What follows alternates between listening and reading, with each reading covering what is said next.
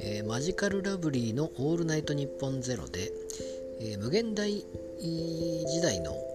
えー、芸人の話をしておりました、えまあ渋谷無限大ホールだと思うんですけれども、えまあ、ジレブもそこにいたということですが、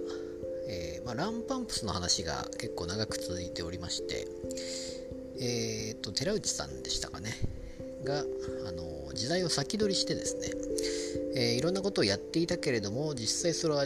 あの早すぎて周りは誰もよく分かっていないけれども後に流行るということが次々と起こっているわけでそれを別に、えー、自慢することでもなく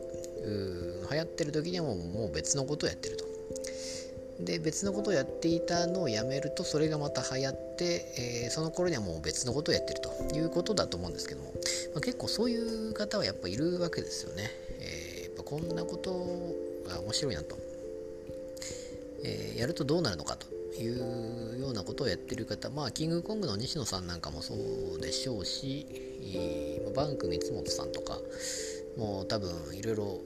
実験的なことをやったりといったところだと思うんですけど、まあ、キャズムでいうところの何ですかね、えイノベーターとか、えアリアダプターとかといったところだと思うんですが、えー、まあ、芸人の中にもやっぱりそういう方はいっぱいいるということだと思います。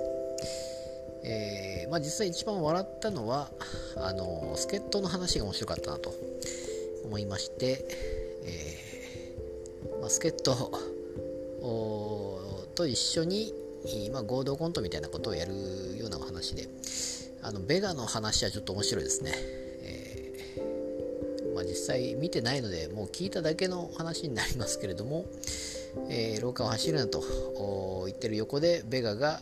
えー、飛んでいくということですけれども、まあ、実際どうやって飛んでいくのかちょっと見たいものですがあ面白いなと思いました。